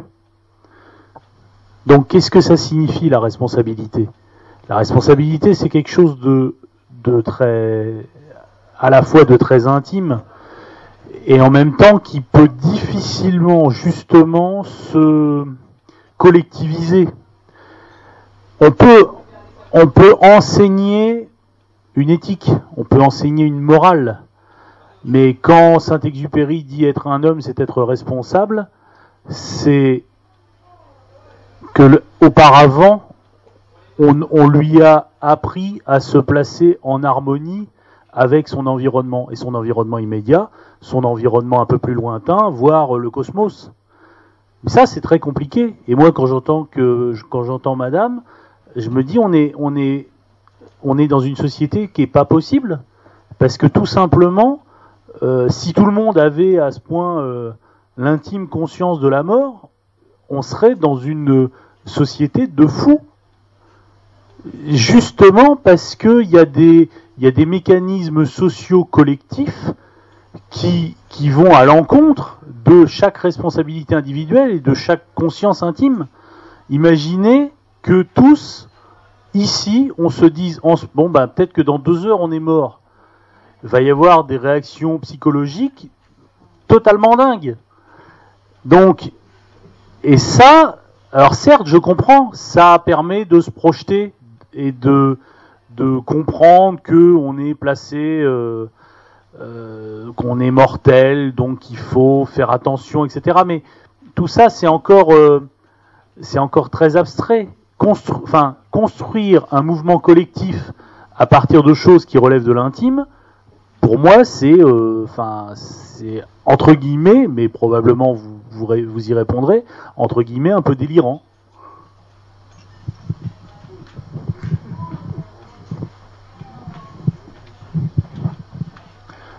Euh, ben, je voulais rebondir également sur l'intervention parce que c'est vrai que la, mort par rapport à la responsabilité, enfin, je trouvais ça assez pertinent. Euh, mourir n'est pas dramatique, c'est ça fait partie de la vie. Euh, ça, c'est vrai que dans la société, on a beaucoup de mal à l'admettre et, à l'accepter comme tel. Mais il y a quelque chose de bien pire que la mort. Et ça, on a tendance à l'oublier, c'est de pas vivre. Donc, et c'est un petit peu moi dans cela que la question me dérange. Euh, par rapport à tout à l'heure, on faisait, un parallèle avec la Seconde Guerre mondiale. Euh, les morts, ils existaient, ils cohabitaient avec nous dans le temps. Là, on est en train de parler de morts dans le futur. Alors, je dis pas qu'il faut pas être responsable. Je suis au contraire euh, plutôt sur le, en ligne avec le sujet. Par contre, il faut faire attention à pousser ce, de la manière dont on pousse ce principe de précaution. Je vais prendre un exemple. Alors, je n'en connais pas la véracité scientifique. Euh, mais j'ai entendu dernièrement à la radio que certains scientifiques euh, océanographes remettaient en cause complètement le fait aujourd'hui couramment admis que les forêts euh, mangent le CO2. Ils nous faisaient en fait un bilan carbone de la forêt en disant qu'en effet elle absorbait du CO2 mais elle produisait beaucoup de CO2 aussi et qu'aujourd'hui elle avait un bilan à peu près neutre et qu'en fin de compte l'absorption du CO2 n'était pas due à la forêt mais aux algues microscopiques qui se trouvaient dans les océans. Euh, ce qui veut dire, alors je ne suis pas à dire il faut sacrifier toutes les forêts, mais ce qui veut dire aujourd'hui que le combat de sauver la forêt, si ces scientifiques ont raison, il est vain. Et par rapport à ça, là, je, enfin, par rapport à ce, cette idée de responsabilité, on va produire la responsabilité par rapport aux connaissances actuelles. Et on ne connaît pas les, les, on ne connaît pas ce qui se passera dans le futur, on n'a pas les connaissances du futur, et donc c'est un concept très dangereux euh, qui pourrait mener à des aberrations sociales très fortes on pourrait arriver à des dictatures, à des guerres, et tout ça pour des, connaissances du futur. Et euh, donc, euh, aujourd'hui, par exemple, on a un débat avec un principe de, précaution qui est, euh, qui est fortement mis en avant, c'est les OGM. D'un côté, on a des scientifiques qui nous disent on peut réduire la faim dans le monde grâce à ça, et d'un autre côté, par précaution, on ne veut plus le développer. Et là, on a un cas de société, par exemple, on a un réel cas où on a un, acte où on est responsable envers non seulement les générations futures, mais les générations actuelles. Donc, moi, quelque part, la question, je, ressens derrière beaucoup le principe de précaution. Et jusqu'où doit-on le mener? Ne te, on, Peut-on vivre aujourd'hui, la société peut-elle vivre sans prendre de risques?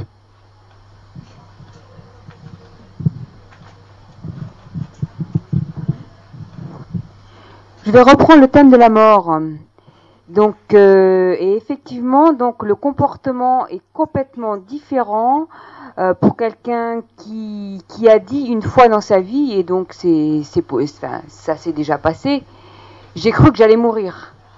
Euh, en exemple, je cite pour exemple les, gens qui ont été victimes de, la, de AZF, victimes d'une inondation, et donc effectivement, donc les, les gens qui les prennent en charge euh, voit, bi- euh, enfin, euh, voit bien que le, le comportement et les, les idéologies changent euh, complètement. euh, il y avait avant l'événement et après l'événement. Et après l'événement euh, qui peut être euh, bah, AZF ou, ou un drame, euh, euh, on en parlait l'autre- jour, donc euh, je viens de perdre mon enfant. Donc euh, après, donc euh, il y, a, y a plein de choses dans la vie euh, où on va nous dire, ah bah de toute façon, euh, ils nous font chier leur truc, leur, nous font chier avec leur, leur espèce de de, de, de de caca vert ou j'en ai rien à péter parce que donc on se rend compte que euh, effectivement, enfin que que la vie et la mort c'est très important et donc euh, enfin, la mort oui donc quand on a conscience de sa mort on change. Et donc euh, j'aurais bien aimé si elle le souhaite encore connaître l'avis de madame au sujet de la vaccination contre la grippe A parce que moi non plus je ne partage pas du tout je ne partage pas l'avis de Marc parce que effectivement donc la grippe A euh, en tant que citoyen si euh, nous, en tant qu'individus, euh, bon, on dit que ça sert peut-être à rien, en tant que citoyen, on peut se dire aussi, on peut se dire aussi que si je côtoie, si euh, moi, qui, sommes bien portants euh, et, qui attrapons la grippe A, donc nous aurons les symptômes deux jours après. Ce qui veut dire que pendant deux jours, nous sommes contaminants. Et que se passe-t-il si je rencontre une femme enceinte ou un sujet immunodéprimé et qui meurt par ma faute? Là, je crois que c'est vraiment de la responsabilité.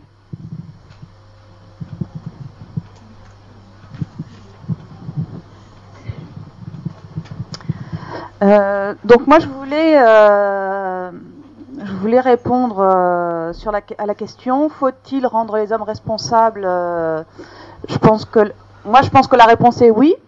Euh, comment Je crois que malheureusement on peut pas faire autrement que de passer par des, des lois pour obliger les gens. Parce que, parce que beaucoup de gens disent que c'est de la faute. Moi, je suis surtout sensible à, à l'écologie.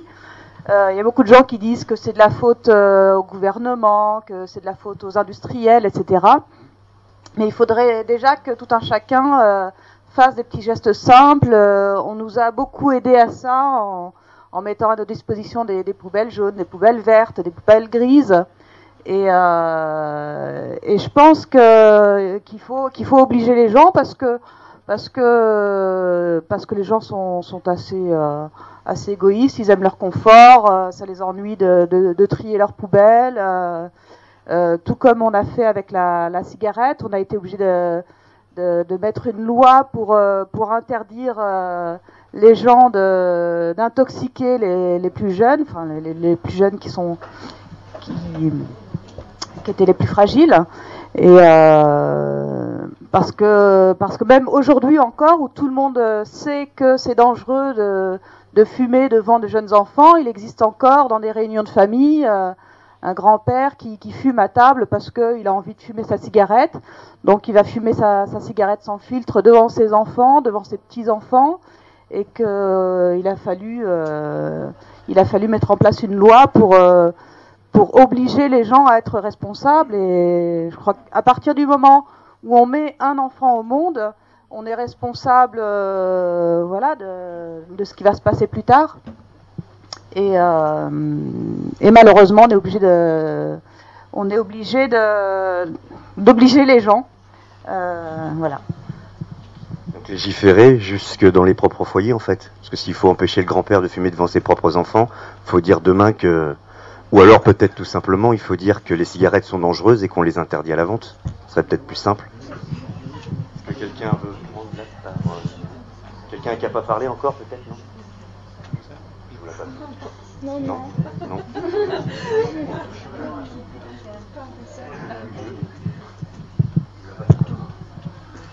Euh, en étant, euh, en, en voulant répondre de façon pragmatique euh, à la question, on est tous euh, conscients que euh, la pollution elle est due à une surconsommation, dont nous on est tous, euh, on est tous un peu les, les responsables, mais euh, nos, nos, nos cerveaux sont, ont bien été con- conditionnés par le, par le système capitaliste qui a, qui a déroulé son, son rouleau compresseur et qui fait que euh, si on n'a pas, on n'est rien quoi.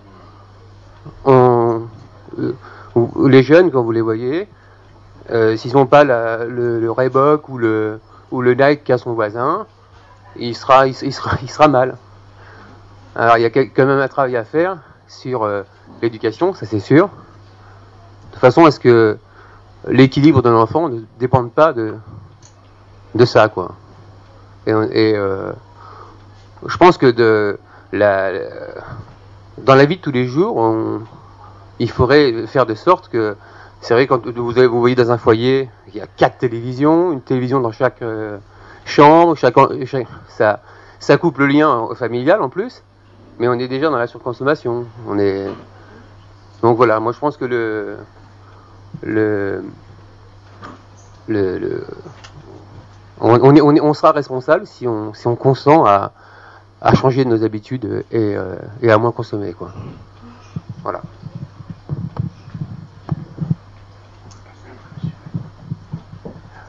Je lui passerai le micro s'il le demande gentiment. Non, mais c'est vrai, quoi. Hein bon. oui, non, mais là, euh, je dirais qu'il y a, il y a euh, parmi euh, toutes ces choses dites des choses qui sont intéressantes, où en fait il apparaît que le sens collectif et l'intérêt du plus grand nombre serait peut-être quelque part associé avec une éthique euh,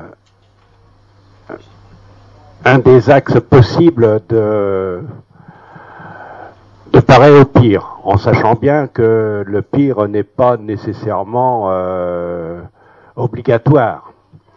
Et euh, bon, euh, c'est vrai aussi. Euh, tout à l'heure, euh, Madame, vous parliez du tabac.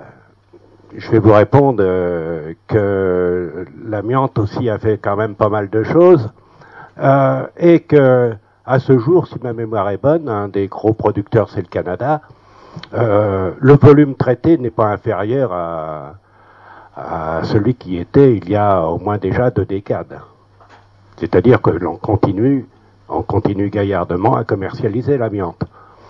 Euh, même si maintenant en France le problème semble résolu, maintenant il faut réparer euh, ce qui a été contaminé, c'est euh, bien parce que ça fera aussi du travail. Mais à quel prix? Parce qu'on va en polluer d'autres. Non, mais vous, notre ami aussi a, parlé aussi en quelque sorte du Messie. C'est, je, je, partirais moi sous une forme plus laïque, euh, en peut-être reprochant, euh, mais est-ce juste pour cela, que nous avons aujourd'hui euh, en fait un problème de leadership. Donc, euh, quelque part, euh, l'attente de l'homme providentiel. Il n'est pas obligé pour cela de se sacrifier. Euh, de Gaulle, en son temps, ne s'est pas sacrifié. Bien à moi de le dire, j'ai jamais été gaulliste. Mais il faut reconnaître que je, je, restreins. bon. Eh ben, je dirais que l'espoir n'est pas perdu. Et puis, je passe le micro à mon voisin, alors. Merci, merci. Bon, moi, je pense que on est, l'homme est trop compliqué, en fait, parce que psychologiquement, est-il prêt, disons, à accepter ce qu'on appelle la culpabilisation euh, Il y a chez, avant l'acte, il y a le désir, et après l'acte, il y a le plaisir. Et on a parlé de la mort. La mort, eh bien, le désir et le plaisir est plus fort quelquefois que la mort.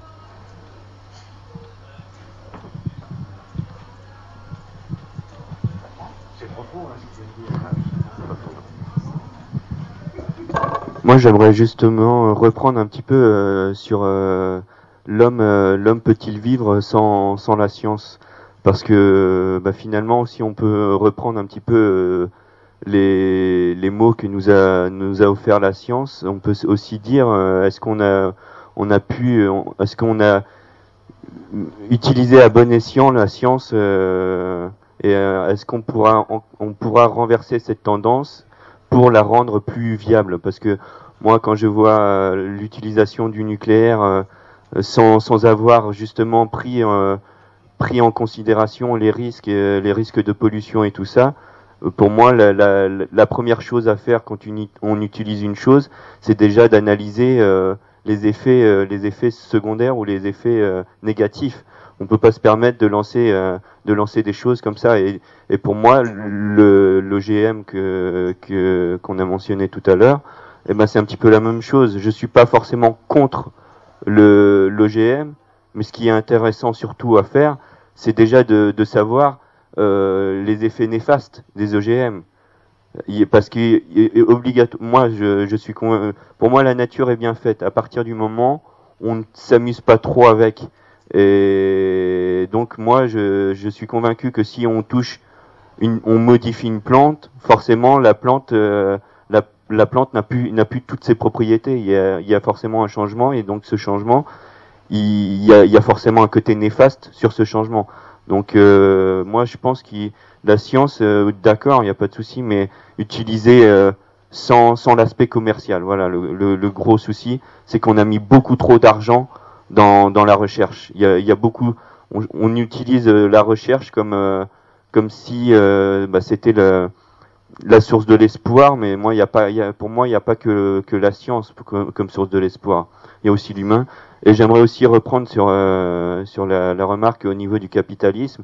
Mais voilà, le, le gros souci d'aujourd'hui, c'est justement ça. C'est que finalement, le capitalisme, mais c'est un, un parfait petit cocon pour nous. On est, on, mine de rien, on est quand même bien, on est quand même bien protégé. On a, on a su plus ou moins éviter les guerres chez nous. Après, on les fait ailleurs, c'est pas, c'est, c'est pas grave. Ça permet euh, justement de relancer un petit peu l'économie des armes et tout ça. Après, ça c'est autre chose. Mais voilà, finalement, pourquoi, pourquoi changer quelque chose qui, qui à l'instant nous, nous, nous satisfait amplement, quoi. On consomme, on est bien, et donc voilà, euh, c'est un petit peu le, le, le, le vrai souci, quoi. Donc, euh, je pense que, bah, je pense que j'ai déjà pris la parole suffisamment, donc je la laisse.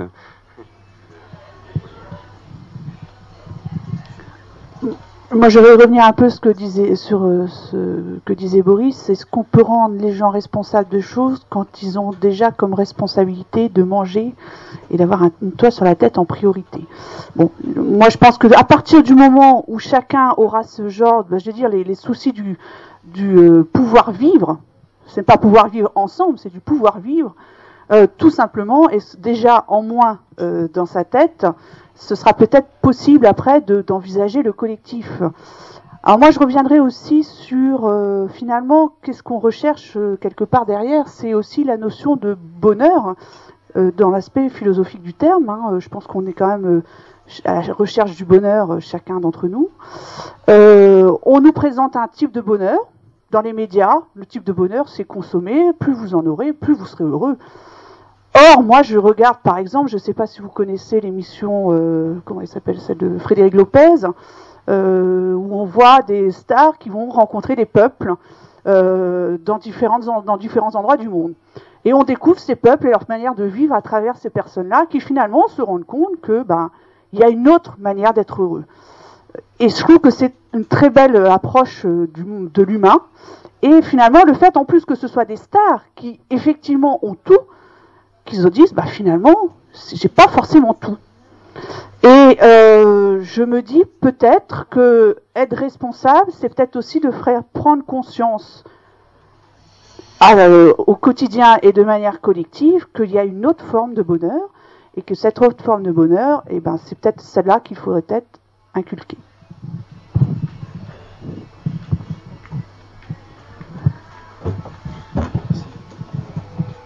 Moi, je voudrais parler de notre rapport aux politiques, et, je trouve que même si euh, euh, les politiques, euh, en tout cas les, dirigeants politiques, ont, ont des torts parce que ils ont professionnalisé le monde politique à outrance, et d'ailleurs euh, ça leur pose problème parce qu'aujourd'hui euh, euh, l'image qu'on en a, c'est que c'est eux seuls les responsables. Donc cette professionnalisation de la vie politique fait qu'il y a, un, il y a un fossé qui s'est creusé entre les élites et les citoyens. Et euh, le gros problème, effectivement, c'est qu'on a, on a du mal à rassembler euh, l'ensemble des citoyens euh, pour décider, en tout cas consentir euh, d'une direction donnée. Euh, Aujourd'hui, on est tous aussi responsables vis-à-vis du politique parce que finalement, le côté politique, on l'a abandonné. On, est plus consommateur que citoyen. On est plus attaché à nos intérêts personnels qu'à l'intérêt général. Et- et j'ai envie de vous poser la question, mais est-ce qu'on serait prêt aujourd'hui à accepter du politique des mesures fortes, des mesures importantes, des mesures qui justement mettraient le doigt euh, là où l'intérêt général euh, est essentiel.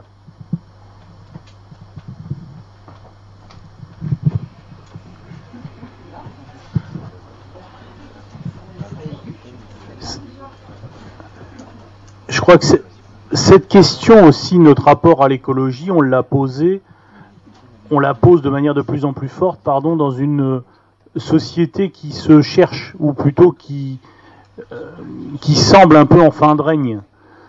Euh, parce que quand même, grosso modo, quand même, on pollue en Occident, en tout cas, en Europe c'est certain, on pollue moins depuis les années 2000 que depuis les années 80 en Occident. Donc, on pourrait se dire que bah, finalement, nous, on va plutôt dans le bon sens.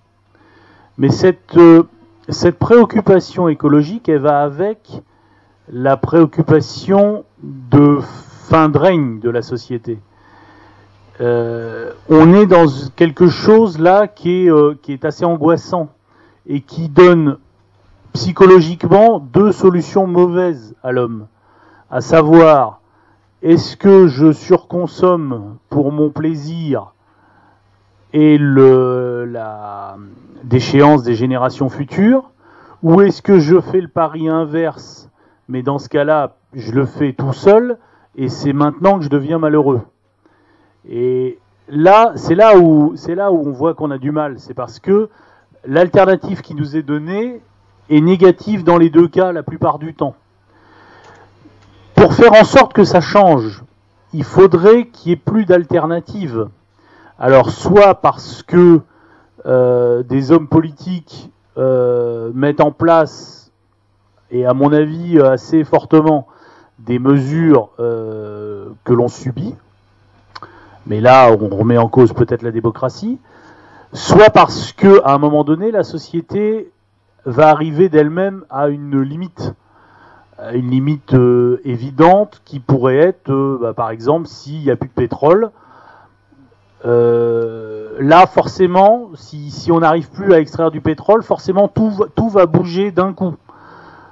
Et là, euh, tout va changer et à ce point que euh, bah, on ne sait plus combien vaudront, combien, enfin, ce qu'on achète aujourd'hui, ça n'aura pas le même prix demain s'il n'y a plus de pétrole. Nos maisons n'auront plus le même prix, etc.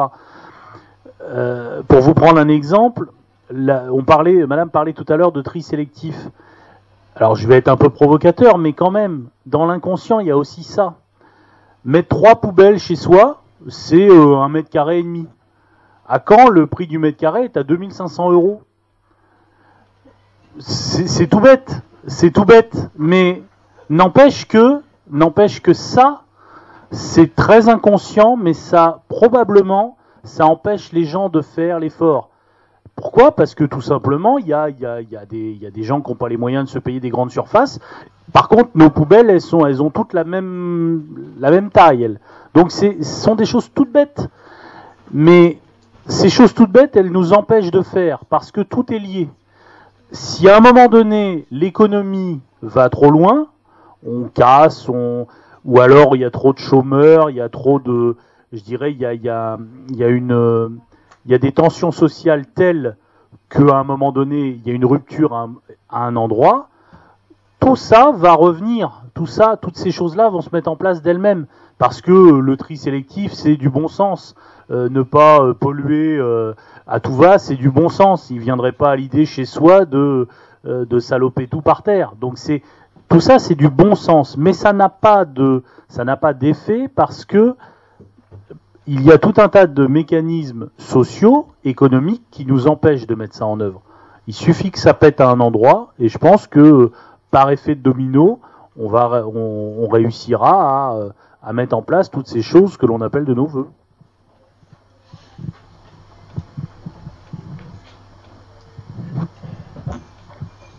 Et le problème n'est pas nouveau. Je me, souviens quand j'étais à l'école secondaire, on, on lisait Rabelais, et entre autres choses, il disait une phrase qui a beaucoup marqué pas mal de générations Science sans conscience n'est que ruine de l'âme. Il avait mis le, il avait mis le doigt sur le point essentiel. Alors, euh, est-ce que on a beaucoup évolué dans dans la science sûrement? On a eu des, tas de découvertes. Mais est-ce que notre conscience parallèlement a beaucoup évolué aussi? C'est toujours bien de terminer euh, une, dissertation par, un point d'interrogation.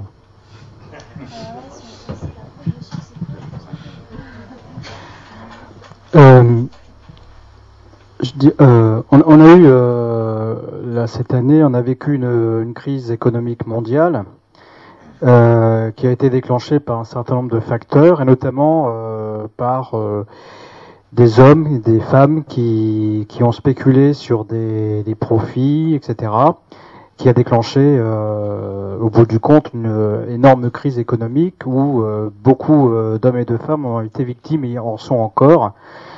Euh, donc, quelle, euh, quelle leçon tirera-t-on de cette crise économique qui, qui a touché euh, beaucoup de gens? Est-ce que, euh, ne, alors, moi, je suis, je suis pas certain que le système capitaliste changera euh, si bien que ça, mais est-ce que les citoyens ne pourraient pas, dans l'avenir et dans un avenir peut-être proche, s'emparer justement de, de toutes ces dérives? Pour essayer de dire aux financiers et aux, à ceux qui dirigent l'économie, écoutez, euh, euh, vos, vos, bêtises, ça suffit. Euh, nous, on, existe. Euh, on en a marre de, de, de se faire euh, squeezer notre vie et pour des erreurs ou pour des profits personnels qui, qui n'engagent que vous mais qui n'engagent pas que vous, qui, n'engagent que vous par votre responsabilité, mais qui engagent aussi la vie de millions de, millions de gens. Euh, donc il y aura, est-ce qu'il y aura des leçons? Est-ce que, euh, bon, j'ose espérer, euh, pour l'instant c'est pas le cas, mais comme la crise de 39, euh, de 29 pardon, a débouché quelques années après sur une seconde guerre mondiale. Bon, heureusement on n'en est pas là, mais il y a quand même des pertes importantes dans les entreprises et on le voit en France notamment avec l'augmentation considérable du chômage et euh, je ne sais pas ce que ça va donner dans les prochaines années, mais euh, euh, ça a quand même des conséquences importantes. Euh, deuxième chose, donc pour être un petit peu optimiste, je dirais que les citoyens ont quand même euh, actuellement, notamment en France, euh, un besoin et une volonté de s'investir dans la vie citoyenne par le, par le mouvement associatif. Donc le mouvement associatif, euh, c'est quelque chose qui existe dans, euh, il y en a beaucoup dans, dans, tous les domaines, dans les quartiers, etc. Et je pense que euh, euh, pour nos générations futures, je pense que c'est un moyen de s'investir et, et, puis d'essayer de changer les choses, même au niveau euh, individuel. Mais pour que chaque personne euh, puisse le faire, il faut qu'il y ait un mouvement collectif. Et dernière chose, euh, on pourrait peut-être aussi euh, interpeller euh, les femmes et hommes politiques par par des sortes de cahiers de doléances qu'on leur transmettrait régulièrement. Et on leur dirait bah, écoutez ce que vous êtes en train de faire ne nous convient pas. Il serait peut-être bien de changer un peu les choses en dehors de, du vote euh, et, en plus euh, on s'aperçoit quelquefois ils votent les lois et ils revotent les lois dans un sens contraire parce que euh, soi-disant on s'est trompé de bouton. Bon, ça c'est une anecdote, mais et donc et l'autre l'autre chose qui n'est pas mis en place, moi je trouve que ce serait peut-être quand même important. alors ce serait au niveau de la France, mais ça pourrait être aussi au niveau européen, c'est faire des ou dans d'autres pays, c'est faire des référendums où les gens pourraient s'exprimer, et pas mais il faudrait que les questions soient posées correctement. Voilà, donc il y a même un certain nombre de, de possibilités d'actions de citoyens qui pourraient peut-être euh, servir euh, au fil des années bah, aux générations futures.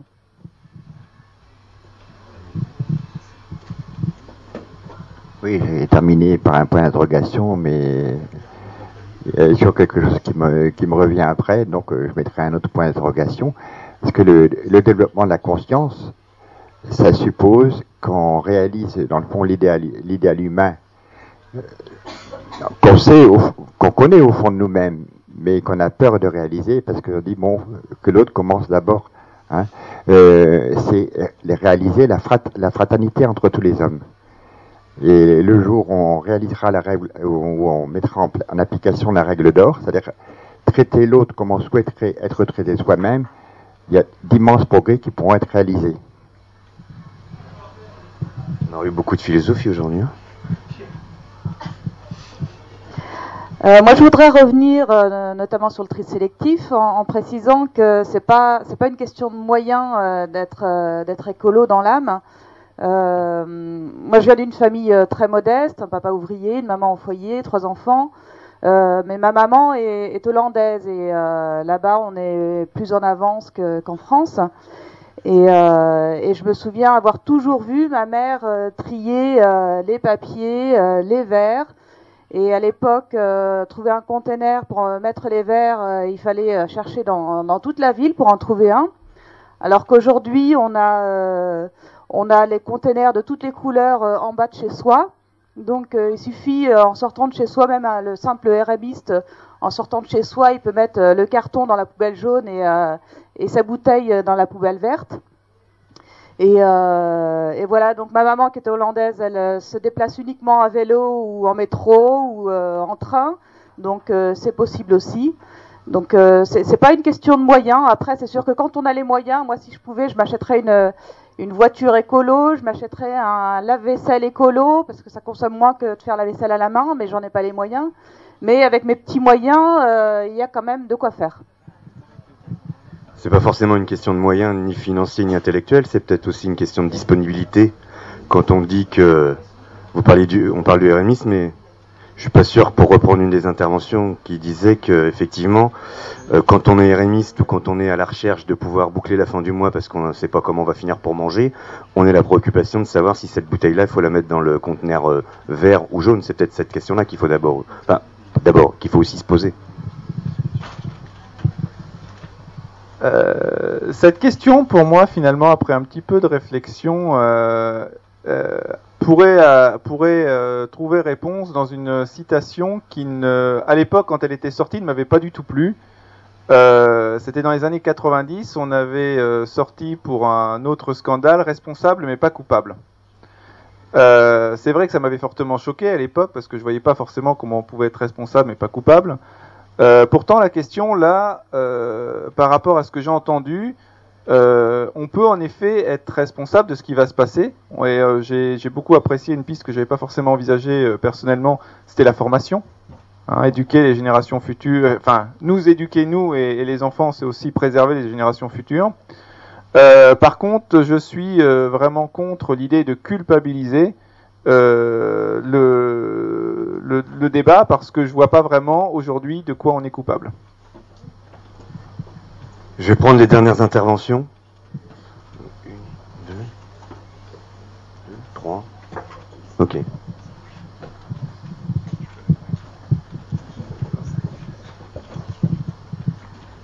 Je ne voudrais pas être pessimiste après cette réunion. Euh, je sais que, bon, si nous avons notre part à porter, bon, mais si nous réussissons pas, euh, dites-vous bien qu'il y en a d'autres qui vont se charger de ce problème. Actuellement, ils n'attendent des sommets de Copenhague que des objectifs bien définis et pour pouvoir effectivement savoir comment développer de nouvelles technologies parce que ça dépend pas de nous c'est au niveau plus haut c'est là que ça va se jouer et on sait très bien que ça commence déjà dans certains États des États-Unis notamment dans la région de Californie on est en train d'étudier ce que sera euh, l'économie de demain une économie plus propre mais euh, qui rapportera finalement autant d'argent à ceux qui lanceront cette économie. Ne vous faites pas d'illusions.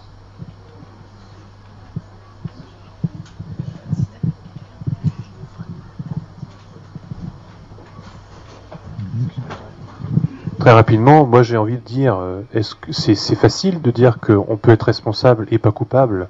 C'est encore le moyen de se dédouaner. Euh, Aujourd'hui, on est coupable. Peut-être qu'on est coupable d'avoir une vie ou un mode de vie qui ne prend pas en compte ni les générations futures, ni l'univers en général. On est quand même centré sur nous-mêmes, sur notre propre désir personnel, sur notre satisfaction personnelle euh, constante et de manière instantanée.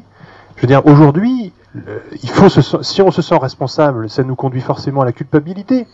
Forcément. J'ai envie de dire, mais aujourd'hui, si on distingue responsabilité et culpabilité, c'est encore le, moy- le moyen de noyer euh, l'affaire et de ne pas agir en conséquence de cause.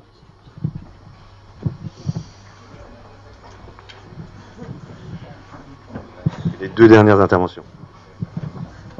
Moi, je vais juste rebondir parce que après quelques réflexions sur le le, le Messie, c'est pas forcément le, le Messie à proprement dit que je voulais parler, mais euh, je voulais surtout reprendre euh, les, les faits historiques euh, en, en reprenant les, les grands personnages, du moins quelques illustres personnages euh, comme euh, comme Albert Camus, comme comme euh, Martin Luther King, comme Gandhi, comme et moi et comme Obama aujourd'hui justement.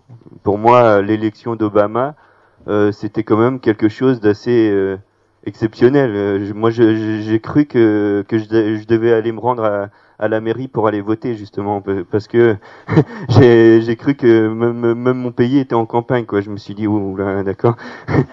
Et donc c'est pour ça moi ce que voilà c'est juste juste cette image que je voulais euh, je voulais je voulais noter. C'était pas forcément euh, d'attendre le, le divin euh, le divin suprême quoi.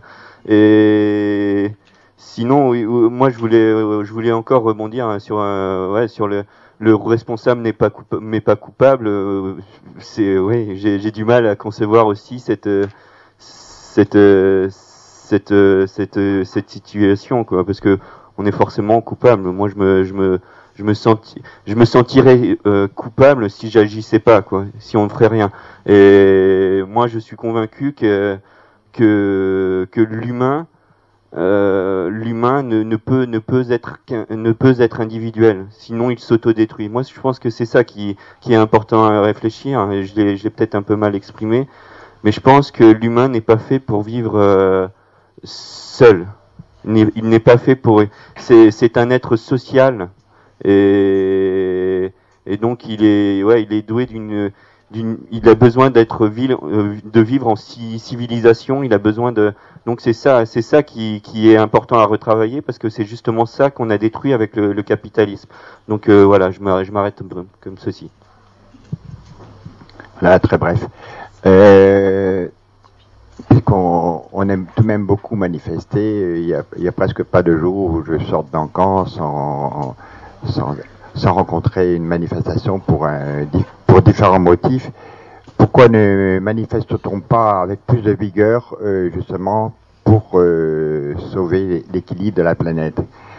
Euh, Il y a y a quelques années, je me rappelle, j'avais lu dans une revue que, qui se trouve maintenant, qui s'appelle Nexus, que un, ingénieur de Rouen avait, avait réalisé une voiture qui fonctionnait sans pétrole, avec, euh, avec, avec l'eau, je sais pas comment il faisait exactement.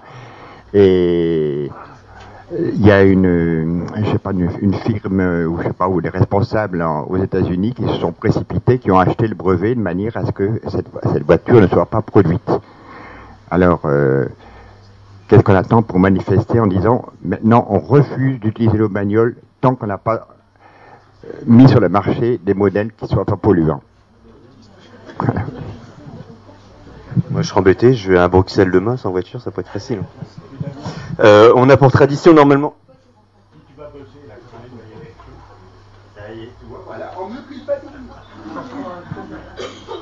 On a, on a pour tradition normalement de choisir le thème de la fois prochaine.